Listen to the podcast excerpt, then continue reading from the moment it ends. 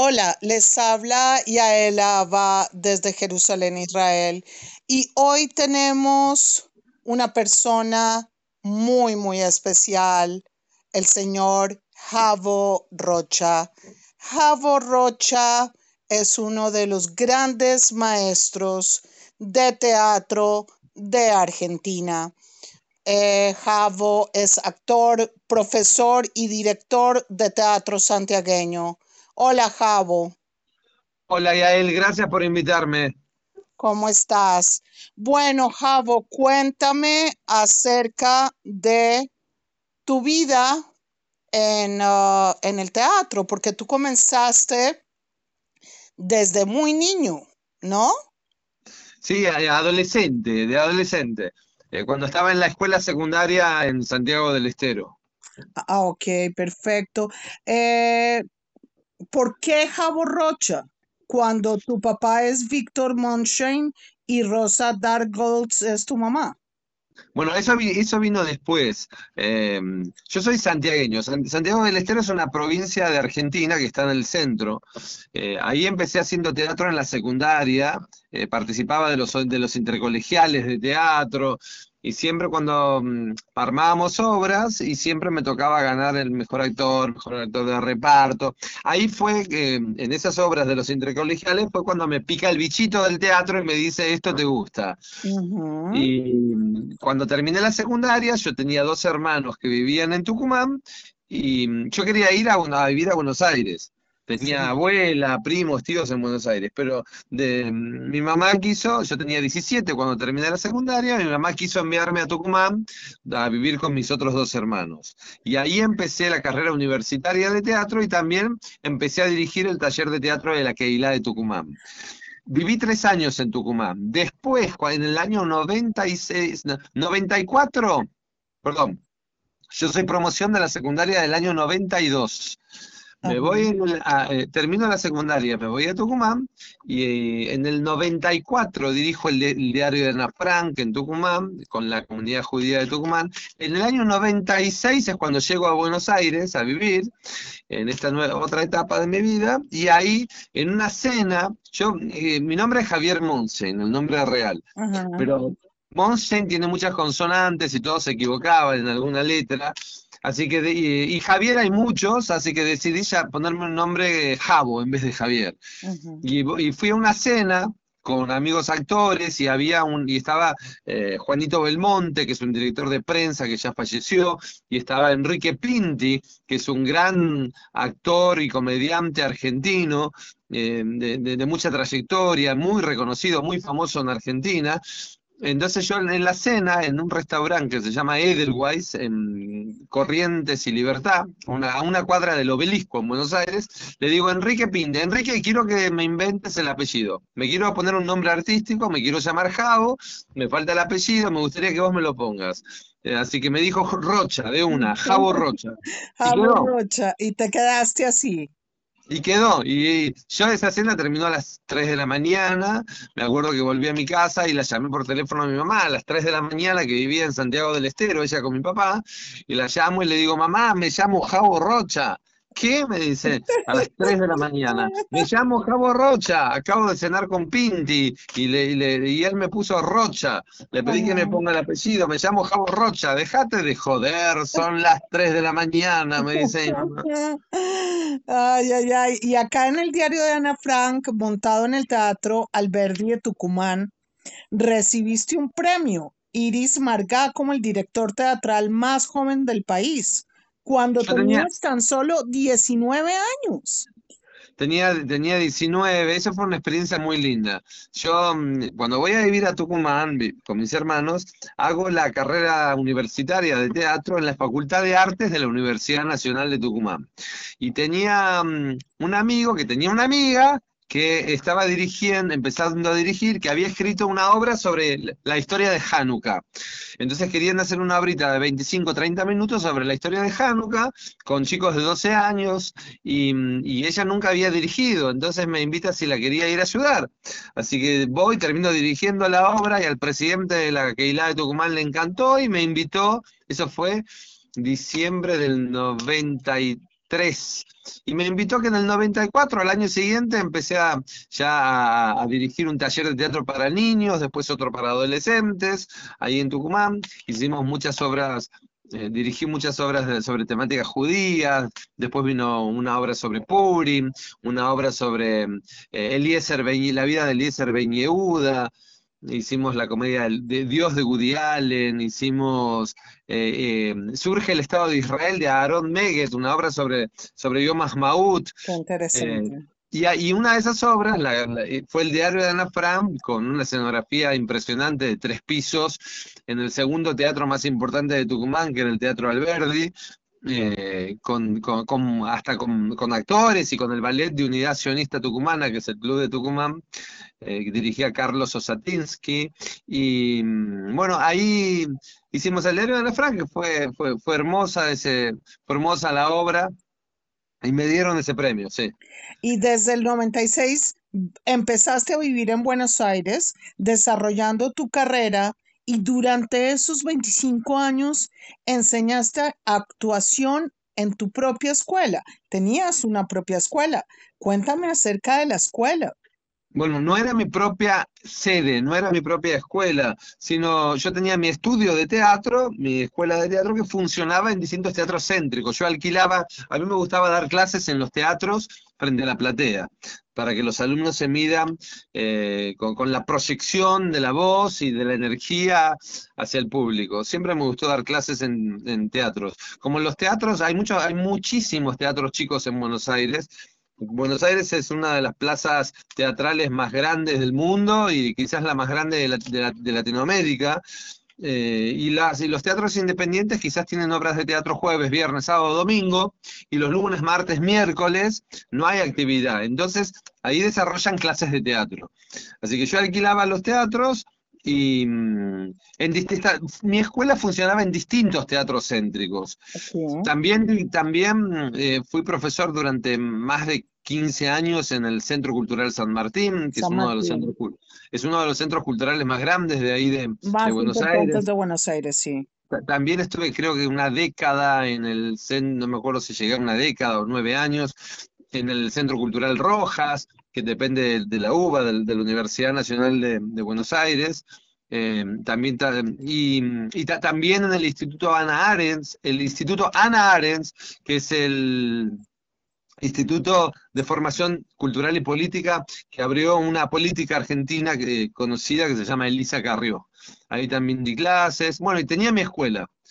con mi escuela siempre hacíamos muestras Hubo años que hice 30 muestras, años que hice 40 muestras a lo largo, las muestras las, las hacía, eran las funciones, y en las clases hacíamos el amor con el teatro, las muestras eran el orgasmo, de actuar de, un resultado final ante un público. Eh, y, en, los años 2007, 2008 y 2009 realizaste algo muy importante que eran los premios Jabolianda. Jabolandia, Jabolandia. Ajá. Y más de 600 muestras de teatro con tus alumnos en el año 2018. ¡Qué maravilloso! No, no, no, no. no.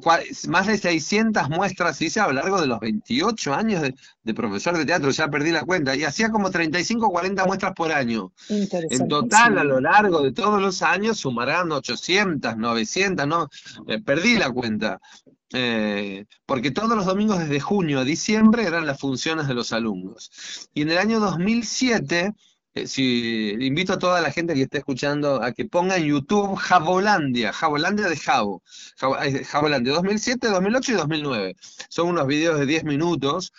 Eh, ¿Qué pasó en el 2007? Un grupo de alumnos se juntó en una casa a jugar a darse premios entre ellos, premios en chiste para divertirse, el más divertido, el galán, la diva, el más puntual, el chupamedias, em, eh, la mejor actuación, la mejor actor, mejor actriz. bueno, yo no fui a esa, a esa, reunión. Se juntaron en una casa y los premios eran unos barnies, ¿viste el dibujito animado?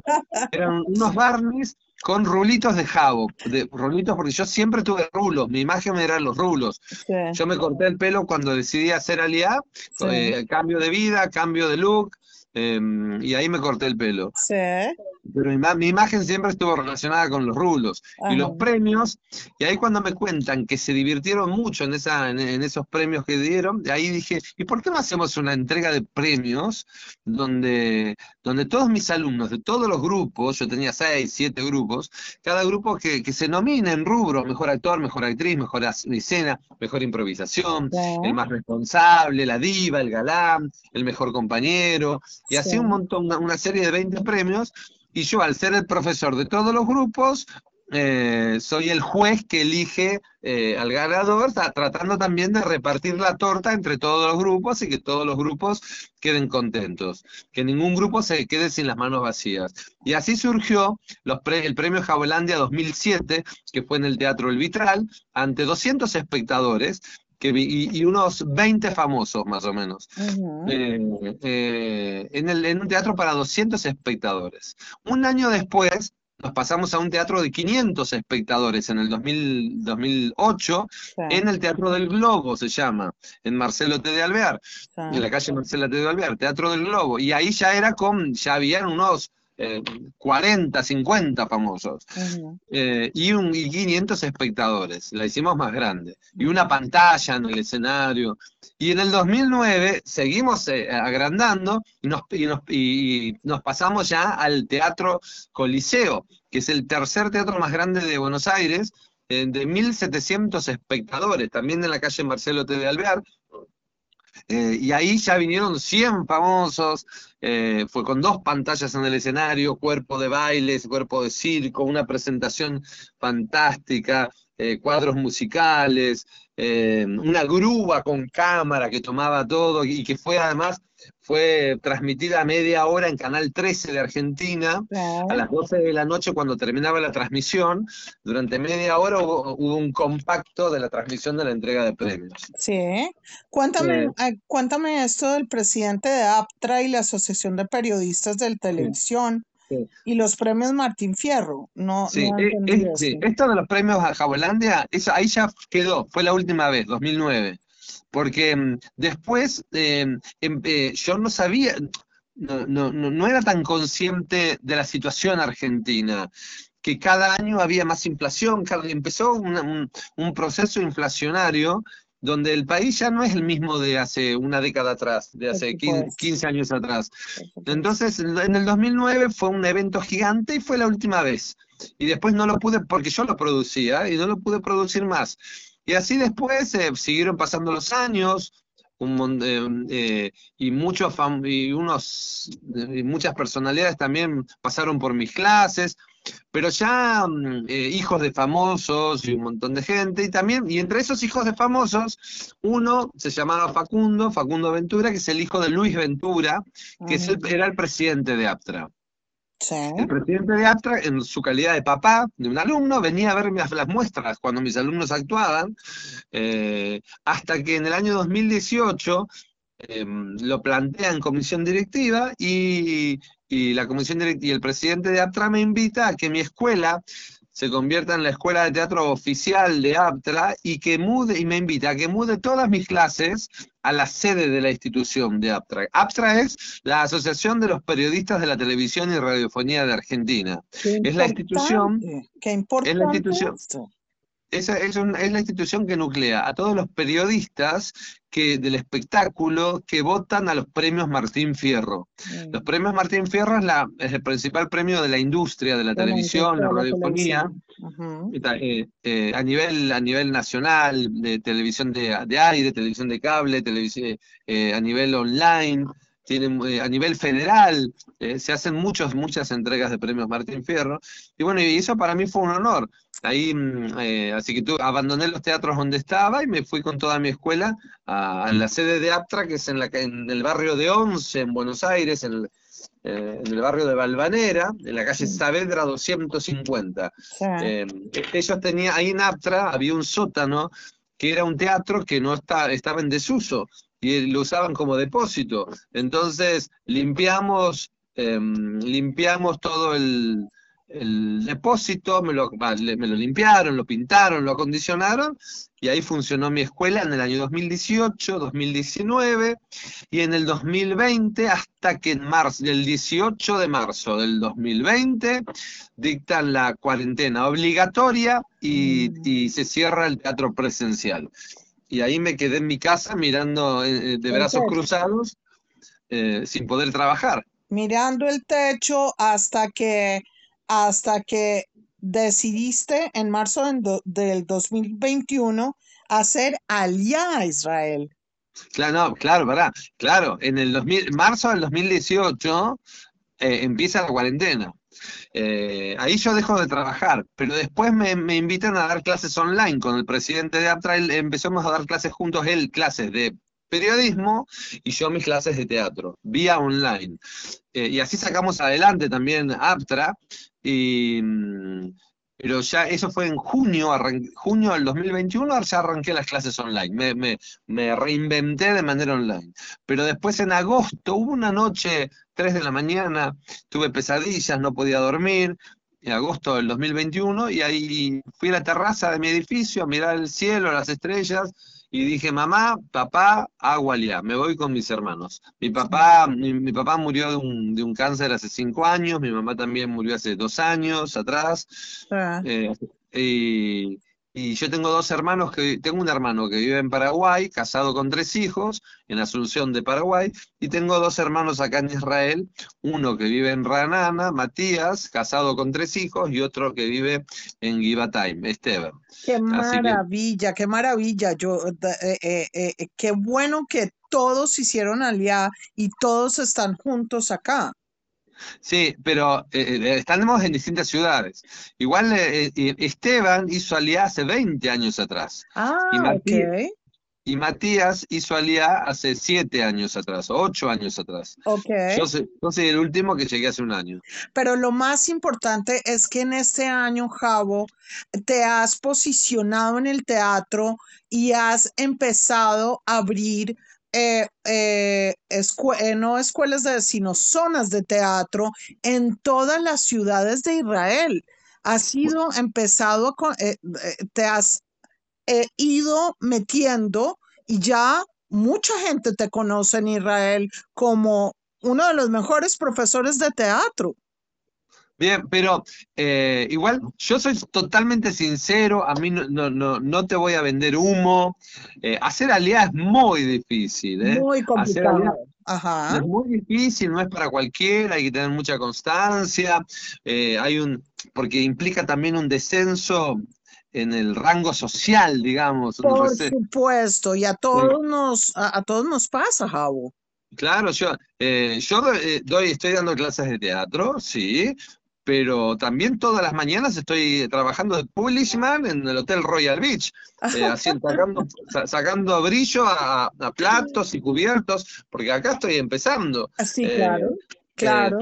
me, conocen en el ambiente hispano, sí, porque casi salí casi en todos los medios hispanoparlantes de Israel. en Israel Ayón me hicieron una nota en hebreo. Ahora estoy por salir en The Jerusalem Post. Estoy esperando que salga la nota. Em, pero hay una realidad que me golpeó y que yo estoy atravesando esa realidad y estoy, estoy saliendo. Cuéntame, y me interesa mucho que me cuentes cuál es la realidad tuya como Oleja Dasha. Mm, eh, ¿Cuál es tu realidad, Javo? ¿Cómo Hay una realidad que me, que me golpeó este invierno y que tiene que ver con el Omicron. El Omicron fue un tractor, una locomotora que destruyó el 50% de todos los grupos que había logrado, porque mm, yo estoy ahora dando clases. Los, los domingos estoy eh, esperando a arrancar en Bercheva, con el apoyo de Kibunim, de la Municipalidad de Bercheva, estoy para arrancar los domingos de 19 a 21. Em, eh, hice el flyer, largamos la propaganda y vamos a arrancar en enero. Pero en enero estaban todos con corona, contacto estrecho de corona, tenía, uno tenía tos y ya no iba, tenía fiebre y ya no iba, toda la gente se guardó en las casas. Em, ¿Y tú Ahora el corona, ya pasó, ya, al corona ya, está, ya, ya pasó, ya, pero fue como de repente eh, en, fines de diciembre. Además, yo tuve corona. Sí, El tú 30 de corona, diciembre, claro. el, el 30 de diciembre me dio coronavirus positivo, así que estuve desde el 30 de diciembre hasta el 9 de enero en cuarentena. Sí. Cuando, cuando salí de la cuarentena, me topé con que, la, eh, eh, em, con, que el grupo de Bercheva no lo podía empezar porque estaban o con corona o con contacto estrecho y, y- y con tos, enfermo. Bueno, no lo pude arrancar.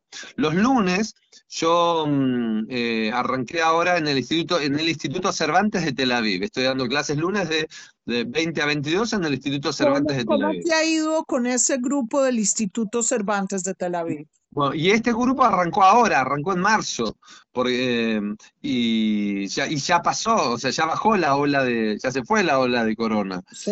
Eh, y ahora, los martes, yo estoy de 18 a 20 en Olei Haifa, estoy en Haifa. Eh, y en el grupo de Olei Haifa también, por ejemplo, éramos 14 y de repente cuando tuve corona, eh, tuvieron corona dos, dos más también. Y pasamos de 14 a 6, ahora somos 6. sí. Así que los seis que estamos fijos, remándola hacia adelante, eh, sabiendo que ahora se reactiva todo de nuevo. Todos me dicen, Javo, Leat, Leat, Sablanut, todo se va, todos me, siempre acá en Israel es como que todo, siempre es después de, tenés que esperar, tenés que esperar a, a los Hagim, tenés, esperar después de Yom Kippur, que cuando pase el Rosh Hashanah, cuando pase Yom Kippur, cuando pase el Corona, cuando pase el invierno. Ahora me dicen cuando pase Purim y cuando pase Pesach. Wow, wow, porque, porque hay que tener muchísima paciencia. Mejor dicho, acá yo llevo 10 años eh, en, en, en, en, en Israel, pero es, es, es como me decía mi hijo. Mi hijo tiene 26 años, fue a la Fuerza Aérea Israelí, eh, trabaja eh, y tiene, tiene un hebreo perfecto, pero ¿cómo, por ejemplo, te has hecho tú entender eh, en el hebreo? ¿Cómo está tu hebreo? Porque el Hola. mío, porque el mío después de 10 años no está nada bien. No, no, mi hebreo es malísimo. Igual las clases de teatro las estoy dando en español. Eh, en español, toda- quiero dar clases traducidas al hebreo, pero todavía no arranqué. Sí. Te, te contaba, los martes estoy en Olei Haifa. Éramos 14, ahora somos 6. Los miércoles estaba en Olei Ashdod, en la ciudad de Ashdod, y éramos como 14. Sí. Eh, pero se- eh, eh, en ene- enero me des- y el Omicron me desarmó todo. En febrero eran 3 sí. y no lo pude, y suspendí el grupo. Ahora lo tengo suspendido hasta eh, eh, bien, esperando a que, a que me llame más gente para volver a, reabri- a reabrirlo cuando, cuando se, pueda armar un grupo. Lo mismo en, Netanya, intenté abrir un grupo de teatro y eran dos o tres y no lo pude abrir en la ciudad de Netanya. Sí. En Jerusalén, por ejemplo, tengo un grupo de WhatsApp de unas ocho personas que quieren estudiar teatro conmigo. Sí. Todavía no tengo el lugar, el espacio, y tampoco ocho personas significa que una vez que decida y defina el horario van a ser cinco, cuatro. Sí. Así que yo estoy esperando a que seamos 25 en el grupo de WhatsApp, poner un horario y, y ahí cuando ya empecemos serán 16 de los Sí, sí, 25. sí. Y es que, es que la gente no se ha, mejor dicho, la gente que habla español no se ha dado cuenta de, realmente te lo digo de corazón, eres un excelente profesor de teatro y, y tenemos que tener la oportunidad de tomarte como profesor porque realmente lo que tú enseñas es grandioso. Entonces, eh, espero que mucha gente eh, eh, eh, eh, de habla hispana acá en Israel pueda eh, aprovechar eh, tus clases. Pero para eso tienen que romper una mentalidad que tienen, ¿eh? Porque yo, acá, eh, acá también está el grupo de los jueves. Los jueves doy clases para la Municipalidad de Tel Aviv. Y, es un grupo específico para jóvenes. Pero me pasa también en los jueves que son jóvenes y muchas veces tienen que faltar a las clases de teatro porque el- le ponen horas extras en el trabajo. Eh, eh, y, y, y- y esto es una constante, abodá, abodá, abodá, abodá, abodá, abodá, trabajo, Por trabajo, trabajo. Acá en Israel la gente trabaja mucho y vive, todo es muy caro y vive pendiente de, de- de- del trabajo y de toda una rutina eh, laboral eh, que no se permiten un día un día, de, de hacer algo distinto, una actividad nueva, recreativa, eh, una eh, para, para que la jungla de cemento no me coma. Eh, y se, tienen que, se tienen que permitir, porque trabajan tanto que después llegan a la casa eh, y están cansados, y están con la familia, y en el invierno, lo que viví acá, este, este fue mi primer invierno. En invierno en Argentina hay más teatro que nunca. Claro, claro. Yo viví están en Buenos Aires, yo sé. Sí, están las vacaciones de invierno y se llena Avenida Corrientes con infantiles. Acá en invierno es llovizna, frío y la gente se mete en la casa, se encierra, además del Omicron. Claro, por supuesto, por supuesto. Entiendo lo que estás diciendo, pero eh, ya hablando de otras cosas que no sea el teatro, eh, eh, ¿no te has dado cuenta que los Solín, por ejemplo, de Latinoamérica, que han tenido eh, familias empresariales, como judíos tenemos eh, muchas empresas y, y- y tenemos una vida absolutamente eh, fantástica en Latinoamérica y decidimos hacer Aliyah. ¿Cuál ha sido tu golpe en ese momento donde tú dices, ok, allá era alguien, aquí estoy haciéndome alguien, voy a empezar de cero? ¿Ah? Eh, Es que, es que allá, en, bueno, cuando le contaba a amigos que, eh, que venía a hacer Alia, les dije, yo quiero lavar platos, quiero ir a lavar platos, quiero empezar de cero, quiero, quiero tener la experiencia de romper ese mundo gótico en el cual vivía, donde todo giraba en torno a mí, donde tenía cientos de alumnos, me llovían alumnos, em, quiero empezar de cero de nuevo, que la vida me dé la oportunidad de empezar de cero, pero ya eh, te digo, y a él hace un año que estoy lavando, ya estoy podrido de lavar platos, ¿eh? Hace un año que estoy lavando platos. ¿Cuántos derechos de piso más tengo que pagar? Además, además estamos entrando a los 50 y la cosa es... Ya está, ya le ve mucho plato. Eh, eh, y, y encima la gente me dice, Javo, pero te está yendo bárbaro, vos no te das cuenta, Javo. Pero te está yendo bárbaro, estás dando clases en distintas ciudades. Sí, pero tengo grupos de seis, de siete, eh, remándola. Y yo, un los grupos necesitan un, un número de 15, 20, 25. Sí, Para, y, y ahí las clases son hermosas, hermosas, porque sí. yo como profesor me convierto en el coordinador de todos los profesores y ejemplos de virtudes y de, y, y defectos de todos los demás. O sea, si a mí me está yendo bien, que la, yo si- que sigo lavando plato todos los días y la estoy remando, no quiero ni imaginarme cómo le va a los demás. Por supuesto, por Este, supuesto. Porque también hay mucha frustración, hay gente que yo digo, Bajavo, yo estuve tres años lavando pisos, ¿eh? Bueno, pero que otro haya estado tres años lavando pisos no significa que yo quiero estar tres años, la- yo tampoco tengo que estar tres años lavando pisos. Eh, sí, estoy trabajando, tengo una profesión y, eh, y, y- y- y vengo desde un lugar de, con toda una currícula que un- y una hermosa carta de recomendación de APTRA para Israel. Y cuando llegué, además, mi Rada Klitá, hice una abadá, una audición, mi Rada Klitá me declaró Olemis Tayem, que significa artista inmigrante sobresaliente. Ajá, Es como, es como una categoría simbólica. ¿De qué me sirve? De nada. Eh, pero, pero bueno, es como algo simbólico. eh, pero mm, todavía mm, eh, yo quiero que se entere el israelí de mi llegada acá a Israel. Por eso quiero, mm, eh, estoy, y van a pasar muchos años para que yo pueda dar clases en hebreo, porque me cuesta mucho. Ya dejé el ulpan, estoy buscando un moré particular. ¿Qué, eh, qué- qué- qué te pasó? Cuéntame, ¿cuál fue tu experiencia con el Ulpan? Ya- mira, ya hice dos Ulpan, porque tres. Primero lo hice dos Ulpanim por Zoom desde Buenos Aires, que organizaba la Organización Sionista Mundial, uno con eh, Silvi Minuchin y, otro con eh, Mónica y Jarowski. Y, mm, pero cuando llegué a Israel es como si no me hubiese pasado nada con esos, con esos Ulpanim. Y con Silvi Minuchin, que era una de las de- que era la morada de uno de los Ulpanim, em, ella, con ella ideamos una, una serie de videos donde actúo en hebreo, en un hebreo básico, en unos videitos que los, que los grabé acá cuando llegué a Israel los primeros meses, y están subidos a un Instagram que se llama arroba Hetzihatzil, para los que los quieran ver. Arroba Hetzihatzil significa, arroba, significa media berenjena. Hetzihatzil es media berenjena en hebreo. Arroba Hetzihatzil en Instagram, ahí me pueden ver actuar en unos videitos divertidos, cómicos. Pero mm, ahí, ahí lo que hacía era estudiar la fonética la Morá me daba la fonética, la estudiaba y, la y grababa.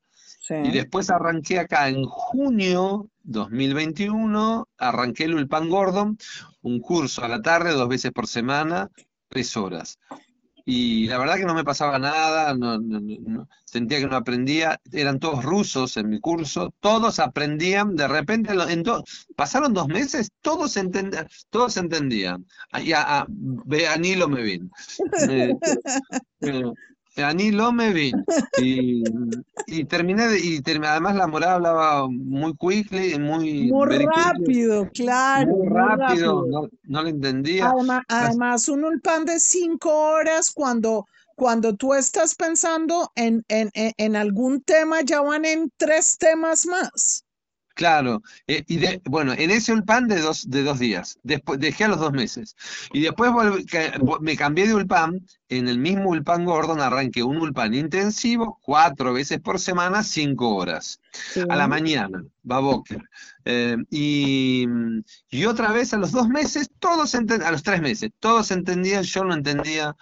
Eh, lo que pasa es que yo también, todos hacían las homeworks, yo no podía hacer las tareas para la casa, no practicaba después, y es fundamental practicar afuera del ULPAN lo que te enseñan en el ULPAN. Por supuesto. Y si no tenés tiempo para practicar, eh, no te vas quedando afuera y yo me quedé atrás, me quedé atrás y a los tres meses terminé dejando porque no entendía, todos entendían. Y yo no, porque afuera a las mañanas iba al ULPAM y además eh, trabajaba en el hotel y a las tardes, noches, y daba las clases de teatro. Entonces un, un, día voy a Ashdod, otro día voy a Haifa, otro, este, estaba en Jerusalén también en el Majón de Madrijim dando clases. En Jerusalén todavía no arranqué para los hispanos, pero sí arranqué para los, los estudiantes de Madrid en el Majón de Madrid, en una escuela de Madrid de, para chicos hispanos que vienen de afuera por unos meses.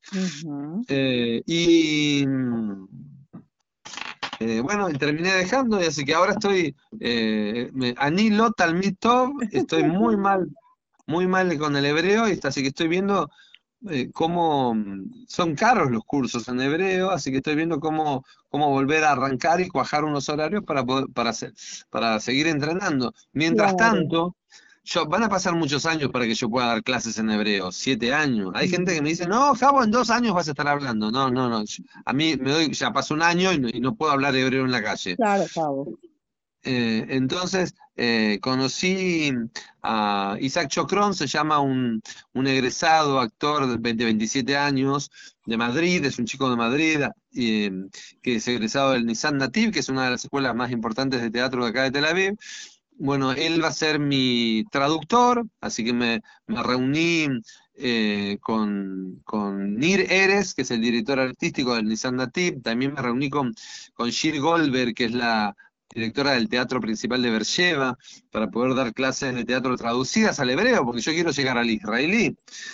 Eh, por supuesto, entonces, por supuesto. El chico, el traductor, va, va, él va a traducir al hebreo lo que yo hablo en español, y después cuando los alumnos actúan en hebreo, él me traduce en el oído en español lo que están diciendo. Pero lo, más, lo, más importante, Javo, es que con tu personalidad, que, que, que, que siempre quieres hacer las cosas, si eres una persona positiva, activa, eh, vas a llegar muy lejos, Javo. Yo sé que no es fácil, pero vas a llegar muy lejos y eh, te, te deseo lo mejor para ti para, para, para tu trabajo como, como director y profesor de teatro.